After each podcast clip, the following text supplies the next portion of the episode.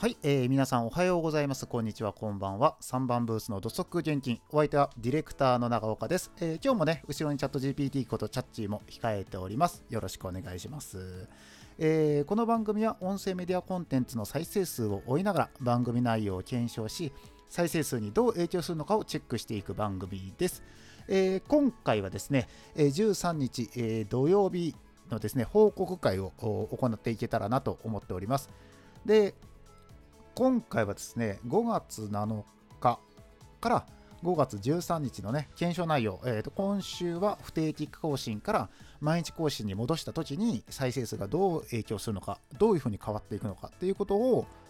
まあ、えー、検証してたんですけども、それの報告会となります。はい。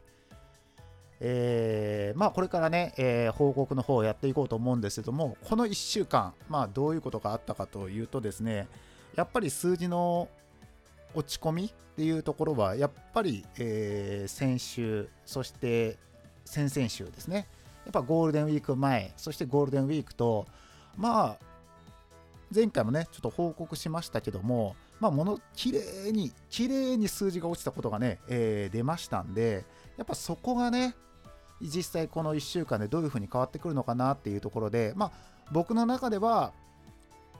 そんなに一気に戻ってバン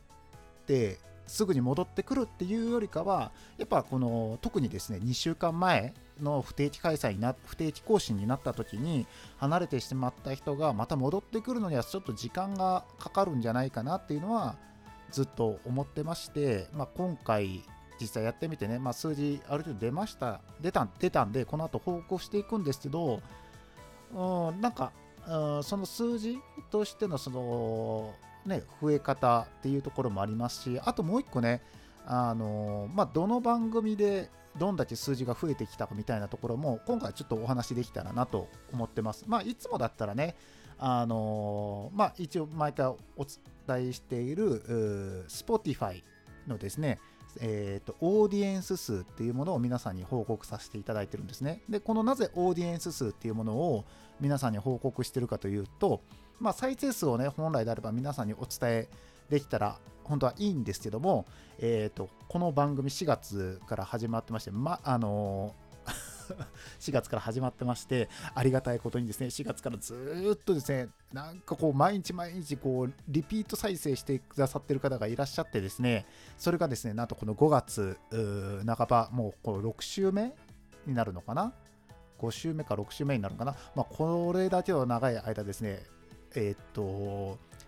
ずっとですね、えー、ずっとそれをしてくれてる方がね、いらっしゃるんですよ。なので、確実に1名の方はですね、ずっと僕の番組をですね、えっ、と、エンドレスで聞いていただいてる方がいらっしゃいまして、あのね、最初は僕もね、あの、まあ、冷やかしまあね、流してくれてる方、ちょっとどなたか存じませんが、冷やかしだろうと思ってて、まあ、ある程度、回が進んでいくこといくとね、えー、と離れていってしまうんじゃないかなって思ってたんですけども、なんとなんと、今でもですね、継続して あの再生をしてくださってるようですので、まあそこはすごくありがたいということでちょっと受け止めましてね、あの一人でもこんだけのヘビーリスナーがいらっしゃるっていうのはすごく嬉しいことなので、まあ、いつかどこかでね、えーと、実は私です、僕だったんですっていうのをね、聞けたら嬉しいかなと思ってるんです。で、まあ、その方がね、そういうふうに再生していただいているので、まあ、実際再生数ということが、じゃあこれって正規の再生数なのって言われると、うん、やっぱりこう何度も何度もリピート再生していただいているので、まあ、数字としてちょっとこう皆さんにお伝えしても、まあ、正式な数字というか、正規の数字とはちょっと思えないんじゃないかなっていうところがちょっとありましてですね、ではそこでだったらちょっとオーディエンス数っていうものを皆さんにお伝えできたらいいんじゃないかということで今もオーディエンス数を発表させていただいております。このオーディエンス数ってじゃあ何ぞやっていう話になるんですが、これはですね、例えば iPhone1 台で1回土曜日に再生しましたと。で、次の日また日曜日で、えー、新しい最新話を聞きましたって言って再生してもですね、オーディエンス数っていうのはカウントは1なんですよ。だから土曜日、日曜日、月曜日と3日間1回ずつ聞いても土曜日に1とカウントされているのであの日曜日と月曜日のカウントは増えないっていうつまりその iPhone とか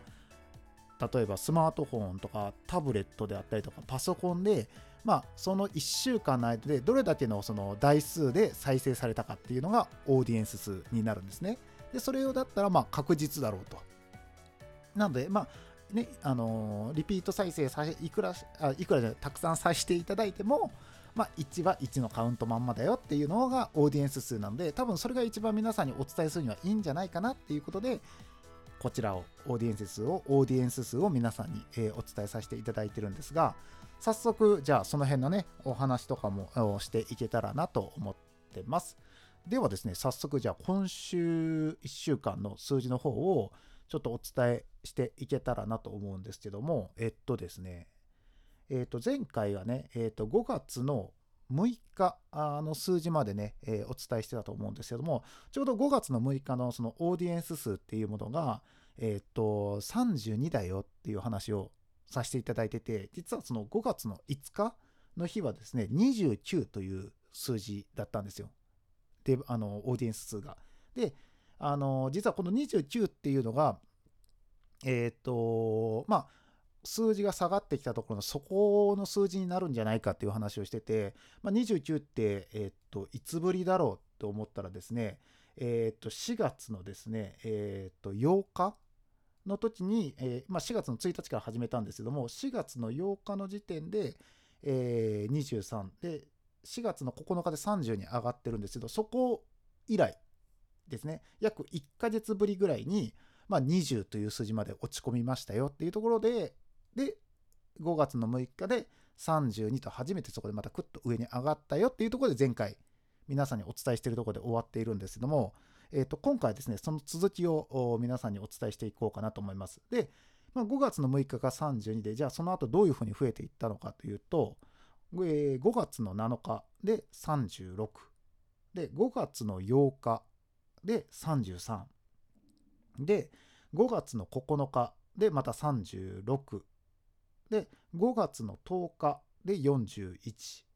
で、5月の11日で44。で、5月の12で48。で、まあ、5月の13日ですね。えー、っと、5月の13日で55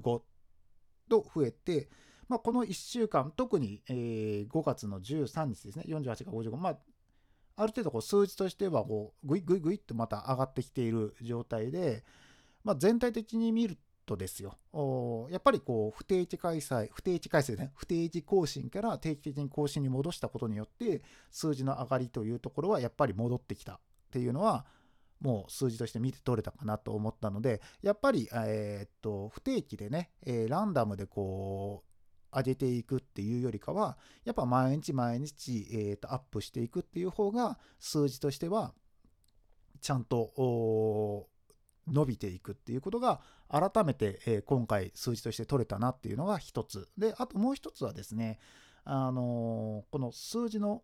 今回ゴールデンウィークが入ってたので、まあ、ゴールデンウィークはやっぱり落ち込むっていうことが改めて分かったっていうところもありますので、まあ、ゴールデンウィークの落ち込みを差し引いたとしてもやっぱ毎日更新してた方が、えーと落ち率は落ちる率はちょっと少なかったんじゃないかなと思います。やっぱりこれだけね、えー、っと伸びたっていうところもありますし、まあ、もう一つね、伸びたその原因というか、まあ、理由っていうところが、まあ、先ほど見ましたゴールデンウィーク後入ってたので、まあ、ゴールデンウィーク中にね、あの聞かなかった方々が、またこの1週間目に入ってですね、えー、通常のね、えー、お仕事とか自分たちのその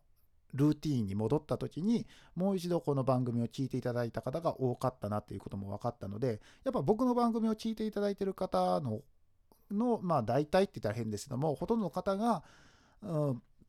そのお仕事をしながらとか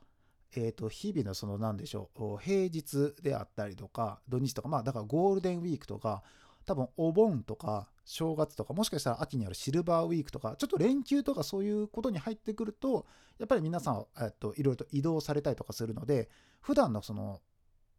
ルーティンの中にちょっと組み込まれてるよ番組なんだなっていうことが感じ取れましたね。まあ、これすごいちょっと、えー、嬉しかったなっていうのもありますし、うん、やっぱそこでねやっぱそういう風に聞いていただいてるっていうことはやっぱその平日聞いてねなんかこう元気になったりとかまあ、モチベーションが上がったりとか、またはなんかお得な情報であったりとか、なんかそういうことをもっともっとね、皆さんにお伝えできたらいいかなっていうこともちょっと思いました、今回。なので今回ね、ちょっと数字としてまたグググっと戻ってきたっていうところもありまして、あ引き続きね、えー、っと、この番組の方よろしくお願いしますっていうところは言って。で、まあ、今回、まあ、えー、っと、第何回目だったかな？第6回目の報告会になるんですけども、まあ、この6回やってみて、まあ、6回目の報告会なんで実際その数字がじゃあこのグイグイって上がっているものに対してやっぱどの数字がやっぱ上がってきてるのかとかまあねかれこれもう30何回、えー、やっているっていうところがあるのでその30何回の中でどの番組どの番組じゃないな、どのコーナーが上がってるのかっていうところを、ちょっとだけ数字として見えてきたところがあるので、まあそこもお伝え今回しようかなと思うんですけど、まあ1週間の中で確実に決まってるコーナーってこの番組なんですよ。このコーナー、あの報告会が土曜日にあるっていうのが一つ。で、最近で言うと、えー、っと、ね、大馬さんが走ってますので、競馬がね、日曜日にありますので、日曜日にその競馬のお話をすることが最近多くて、大体この日曜日に競馬の話をしてるんですけど、やっぱりこの土曜日と日曜日っていうのは、やっぱ不思議なもので、実はその再生数が、ちゃんと、ちゃんとって言ったら変ですけど、伸びるんですよ。特に日曜日が。で、僕の先ほど言った平日に聞いてる方々がたくさんいらっしゃるので、平日の動きっていうのは、大体一緒のぐらいの数字の感じでいくんですけど、このね、えー、っと、土曜日と日曜日、特に日曜日に関しては、あの、上がりがすごい高いんですね。で、それはなぜかというと、この日曜日に関しては、あの、ツイッターでね、あの、第何回アップしましたみたいなことをアップするんですけど、日曜日だけ、あの、言うてはそのツイッターのね、えー、ヒットというか、見ていただいた人の数がですね、桁が違うんですよ。やっぱそれがやっぱありまして、やっぱ日曜日は、あの、まあ、クリック、ツイッターから飛んできて聞いていただいている方っていう方が多いのかなと。まあそこもね、しっかりと。で、その、えー、とみんなにその何でしょう、ツイッターでその見られてる数字とやっぱり再生数とかもちょっと比例してるところがありますので、やっぱりその、ツイッターでの告知っていうところで、えーと、この僕の番組に関して唯一成功してるのはこの大馬さんのお話をした時のツイッターは、えーと、告知の告知としてのちゃんと役割を果たしてるかなと。でその他のところの、まあ、ツイッターでの告知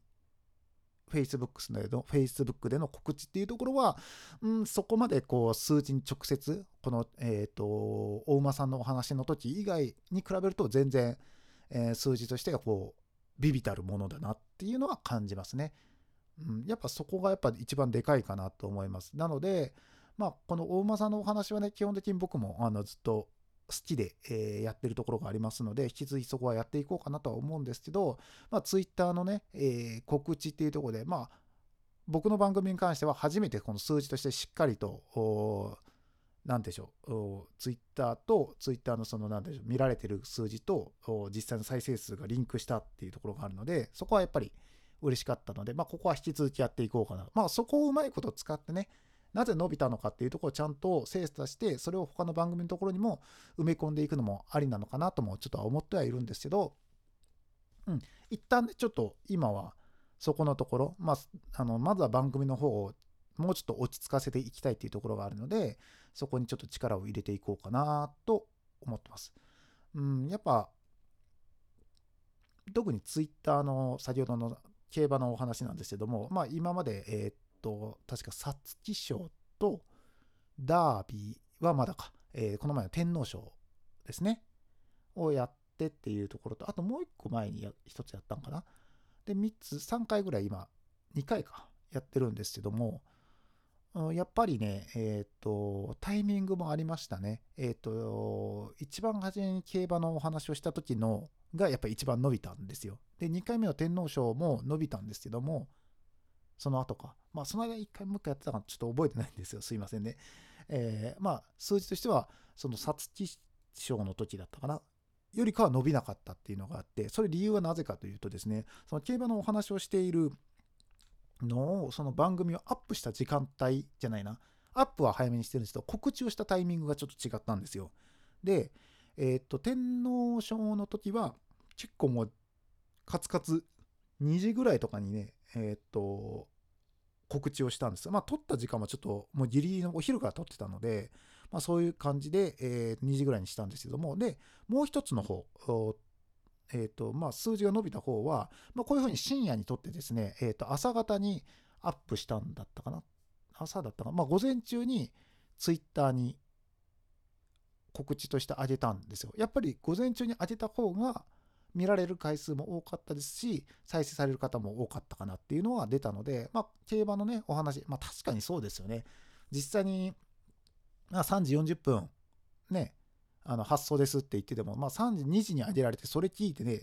ていうよりかは、まあ、午前中にね、多分皆さん、その、お馬さん好きな方々は、朝一でね、えー、競馬新聞を購入されて、その競馬新聞を見ながら自分の予想をしてですね、で、その後にこう、いろんなものを見ながらですね、えーと、3時40分を待つっていうような感じですし、もし他のね、レースにもかけられたらそっちも勝てたりとかするので、やっぱ午前中に開けとく方が、皆さんとしてはじっくりと聞いかれたりとかもできるのかなと。またね、あの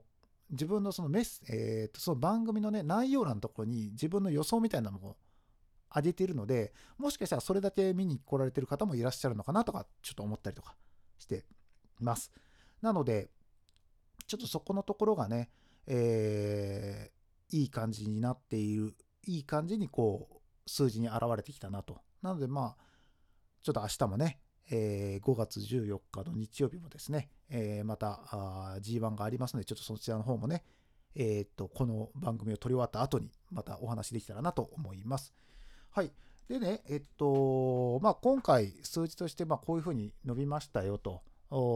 いうところで、実際5月13日の、ま、23時の時点で、えー、まあ、オーディエンス数が55名まで増えたっていうところが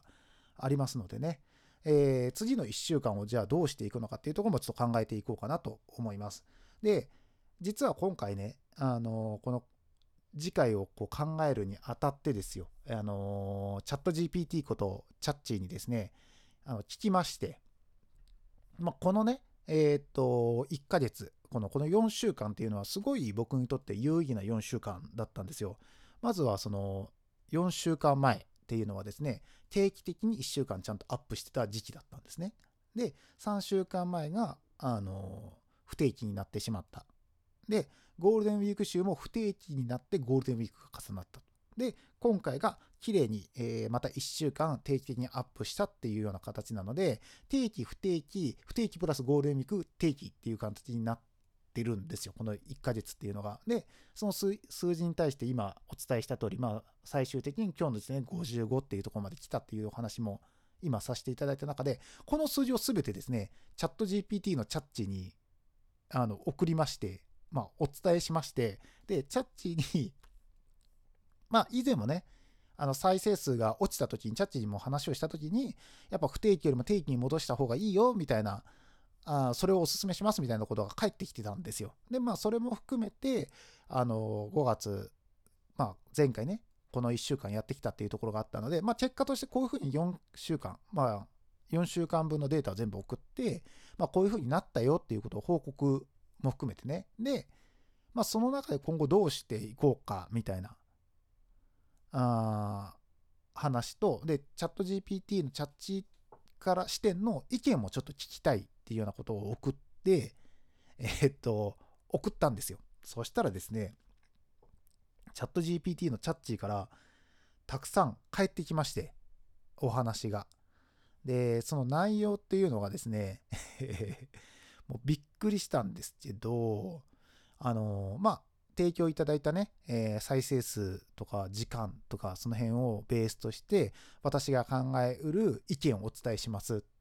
てきたんですよ。で、いつも意見を尋ねた時って、だいたい4つか5つぐらいの意見が返ってくるんですね。で、その中で、ああ、そうか、そうじゃないよね、とか、自分の中でそのチャット GPT のチャッチーの考えと、実際に僕が今までこの音声メディアコンテンツ、まあ、そのラジオとかの実際にね、制作とかしてきた中で、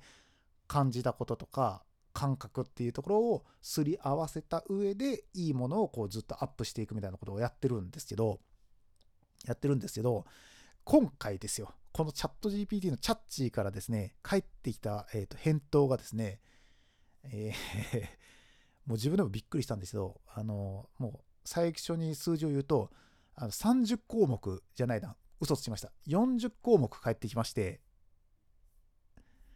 あの初めてなんですよ。こんな40項目もあの意見があるって言って帰ってきたのは。でこの40項目ねチャット GPT からこう返事が返ってきたっっていうのも初めてなんでこれを全部ね伝えていこうと思うとですねもう時間がいくらあっても足りないっていうところがあるですね。で僕もですねこれあのチャット GPT が悪いっていうよりももしかしたらうちのネット環境が悪いのかもしれないですけども大体チャッチに聞いた時にですねあの一文はしっかり出るんですけど、大体もう一つ次の言うてみれば、意見のところの、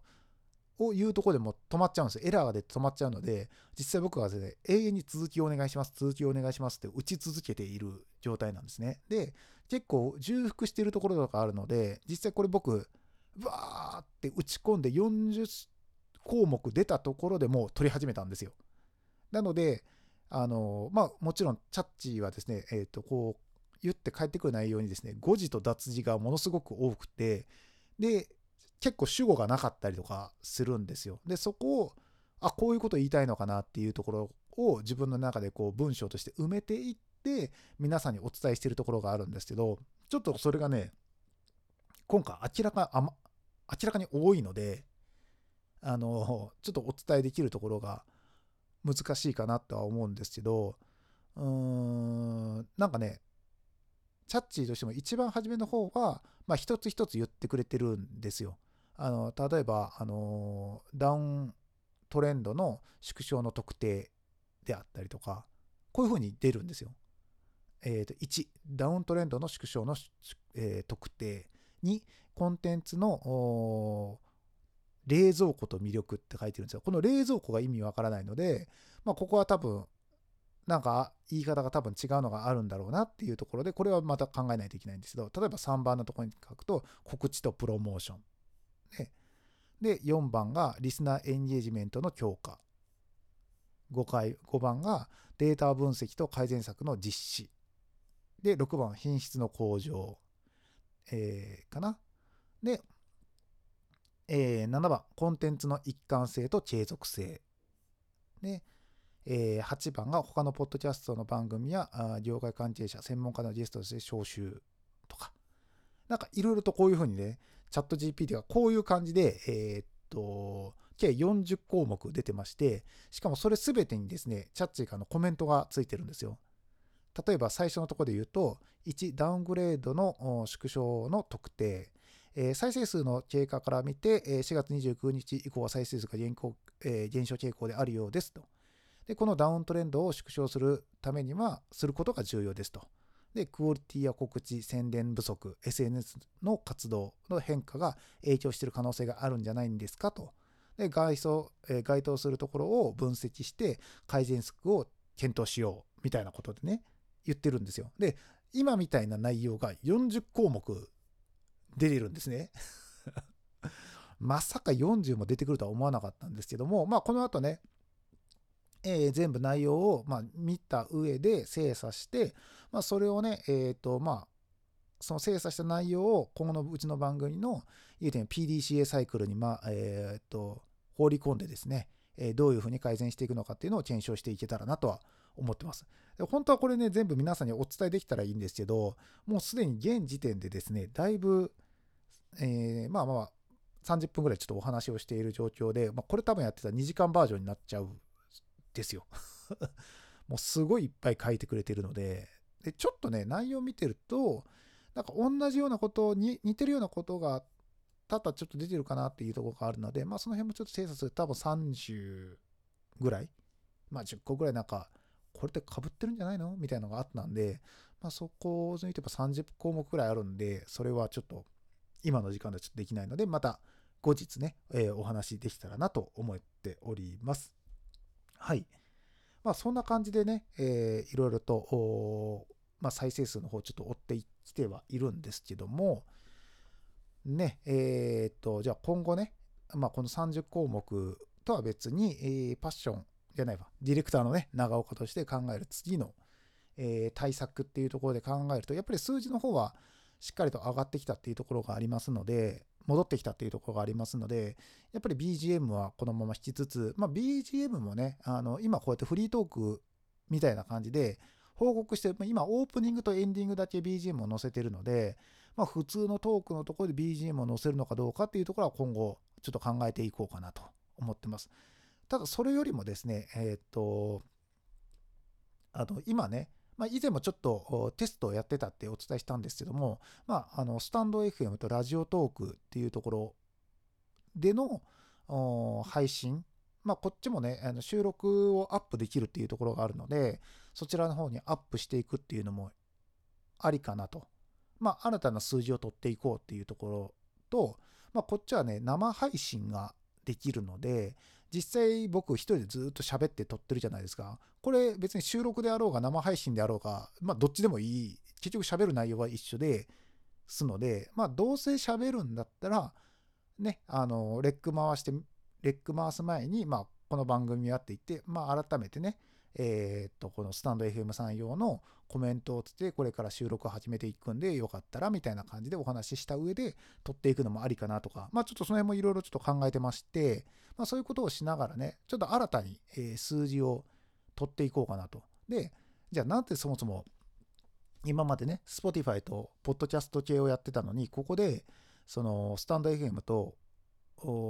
ラジオトークをやろうと思ったんだっていうところをちょっとお伝えさせていただくと、えっ、と、音声メディアコンテンツってどうなんだろうみたいな話を、まあ別のところでいろいろとしてた時に、あの、中岡さんは、このスタンド FM とか、ラジオトークはやらないんですかって言われたんですね。で、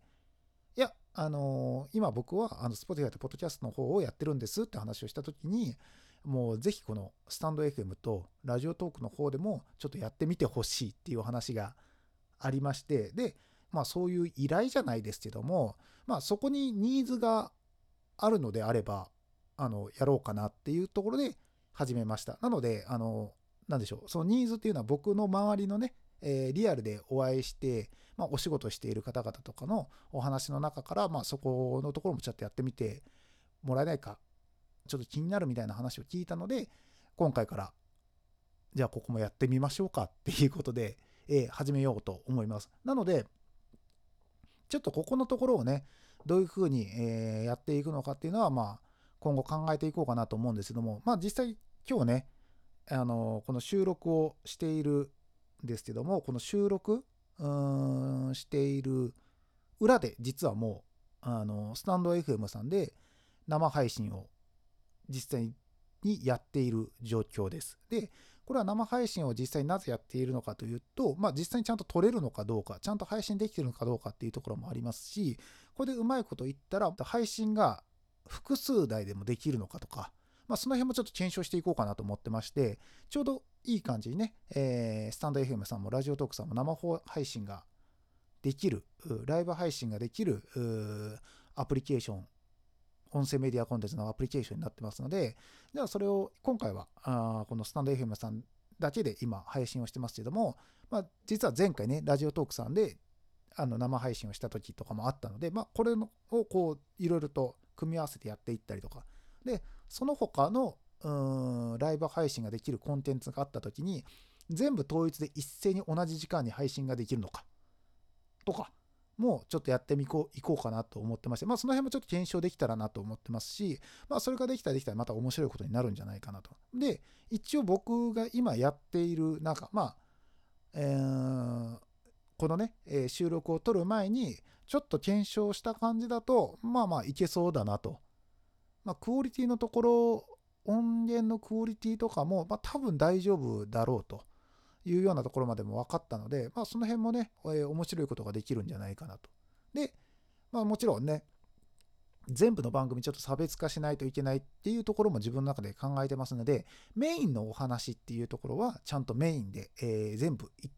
同じで、あのー、まあ、収録したものを例えば Spotify とか Podcast の方にも載りますけども、その他のところ、例えばあの各、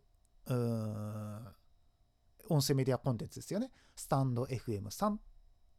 えー、Spotify さん、えー、ポッドキャスト、Amazon ポッドキャスト、Google ポッドキャスト、Apple ポッドキャストさんみたいな、ラジオトークさんみたいな。のところは何かこうちょっとずつ変えて、えー、やった方がいいのかなとかと思ったりとか、まあ、そこまでのね、えー、ややった時のその結果とやらなかった時の結果での違いみたいなところも今後はちょっと検証していけたらいいかなとかとも思ってまして、まあ、とはいえね、えー、一回その辺を進めていこうかというところで、えー、来週1週間はこの生配信プラス収録スタイルっていうものを行って実際に、えー、再生数がどうなるのか、うん、もう一つお伝えするとこのスタンド FM さんとかはあの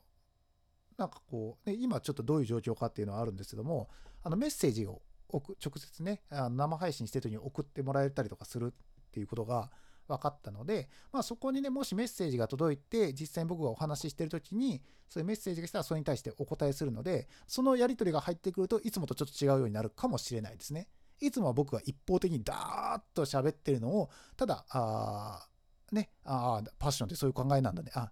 なんだなっていうのを皆さんが感じていただいてるところに、えー、なんかメッセージが来た時にどういうふうに僕が回答していくのかっていうのは、まあ、新たな聞きどころになるのかな？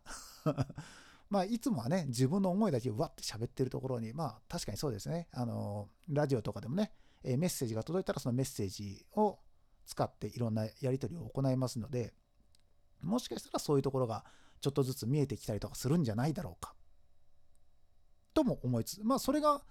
もしね、えー、うまいこといけば、もっともっとこう活性化していくかもしれないですし、うん、実際に何でしょう、この音声メディアコンテンツといって、まあ、今までね、えー、Spotify、Podcast をやってたのこで、まあ、ね、確かにこの僕の周りの方であのやってもらってないだろうかっていうところもあって、実際にこの、じゃあスタンド FM さんとか、えー、ラジオトークさんとか、そういうところでライブ配信もやってみようかなって思った一つの理由が実はそういうところなんですよ。この音声メディアコンテンツ一番魅力っていう、一番の魅力って、リスナーさんとのやり取り、DJ さんとリスナーさんとのやり取りが一番面白いところではあるので、やっぱそれをね、えー、やっぱり、あの、Spotify とか Podcast で、まあ、メール、ね、URL とかも載っけてますけども、やっぱり、そっちよりもこっちの方が生の方がやっぱやり取りはしやすいし情報としてもやりあの受け答えができてより、えー、番組っぽい言うてみればラジオ番組っぽくなるだろうなっていうまあ僕の思いもちょっとあってじゃあやってみましょうかっていうので始めてる始めようかなと思っているところですので、まあ、そこのところもね含めて、えー、っとまあ、今後ね、えー、あのこの番組ね、えー、Spotify とか Podcast で聞かれる方々もちょっとした、えー、と変化が出てくるんじゃないだろうかとも思ってます。はい。まあ、ここね、面白いところでもあれば怖いところでもありますよね。あのー、実際にね、メッセージがね、えー、来た時のその、じゃあメッセージをどういうふうに仕分けすんのかっていうところとか、もちろんね、あの局で働いてるところとかだったら、やっぱり来た内容に対して、それがね、いい内容とか、あの悪い内容であったりとかちょっとこれは放送に合わないんじゃないかなっていうのはこうスッとこう読まなかったりとかできますけどもじゃあ今回ねこれはメッセージがダイレクトで来るじゃないですか。じゃあそれに対してどれをピックアップしてどれをピックアップしないのかとか。ねそういうのもあるからまあその辺をどうしていこうかなとかまあその辺がねどういうふうに逆に言ったらリスナーの方に見えてるのかっていうところもいまいちよくわからないままにとりあえずやってるっていうところがあるので、まあ、そこもちょっと勉強していかないといけないし、やっぱりね、あの、もらう以上はなるべく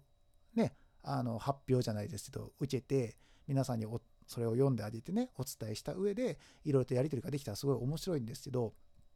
やっぱそこのところの精査という部分で、果たして喋りながら、ミキサーもしながら、メールまでチェックしてできるのかっていうところがね、やっぱその辺もちょっと考えていかないといけないかなとかって思ったりとか。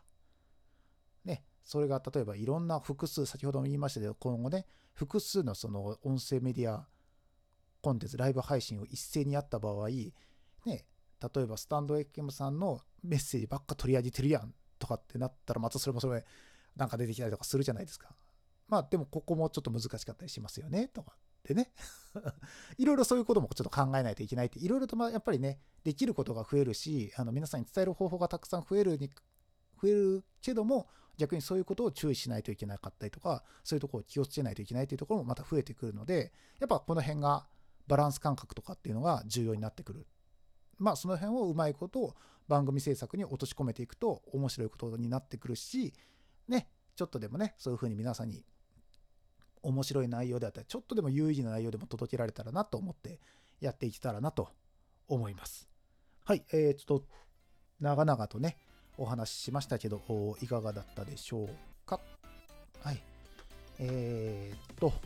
来週、とりあえずね、この後ですよ。えー、この後っていうのも変ですけど、一旦、うん、一旦これ終わった後にですね、えー、っと、明日、もう明日じゃないですね、えー、5月14日に行われるですね、東京で行われるですよ、ビクトリアマイルカップというですね、お馬さんのレースがあるんですよ。それのね、お話をできたらなと思います。ビクトリアマイルカップね。なので、あの、またね、あの、競馬とかそういうのに興味がない方とかももちろんいらっしゃると思うんですけども、まあまあ、あの、まあそういうね、競馬ってそういうもんなんだっていうぐらいで聞いていただいてね、あとはもし時間があればね、あの、あ、パッションさんはこういう大間さんを予想してましたけど、外れましたね、みたいなね。まあ自分のね、お金をかけない範囲で、まあどういう大馬さんを選んでるのかとか、その辺の話とかもね、えー、お話ししていきますので、まあ楽しみに聞いて、あ、当たった、外れた、あまた外れてるとか 思っていただけたらなと思います。ちなみに、ちなみに僕は、えー、っと、今まで3回や、ね、えー、番組で話しましたけど、今のところ1勝2敗になるのかな。あのー、馬連で勝った場合は1勝2敗なんで、で、これがワイドだったら2勝1敗ですけどね。一応それだけ、あのまだ、まだ全敗してるわけではないので、あのまだちょっと頑張れるんじゃないかなと思ってます。まあ一旦ね、6月かな、宝塚記念があるのでね、えー、そこまではちょっと一回やってみて、ね、どうなるのかっていうところを皆さんにお伝えできたらなと思います。まあ、大間さんもね、例えば8 7月、8月になるとね、G1 がなくなるのでね、G1 がない時期にどうするのかっていうね、ところもあると思うんですけど、まあその頃はね、新馬さんにできて新しい大間さんがたくさん、若い大間さんがたくさん出てくるので、そこはそこでいろいろと見どころを、いや、聞きどころがあるのでね、楽しみにしていただけたらなと思います。結局最後はね、毎回毎回大間さんの話をして、なぜか報告会は終わるということになってますね。はい。えー、3番ブースの土足現金。えー、次、えー、僕が登場するのは、まあ、ディレクターの長岡としてね、登場するのは来週のね、土曜日の報告会になります。ではまた明日からね、パッション長岡に戻って、えー、番組やっていきますのでよろしくお願いいたします。はい。ではまた明日お耳にかかりましょ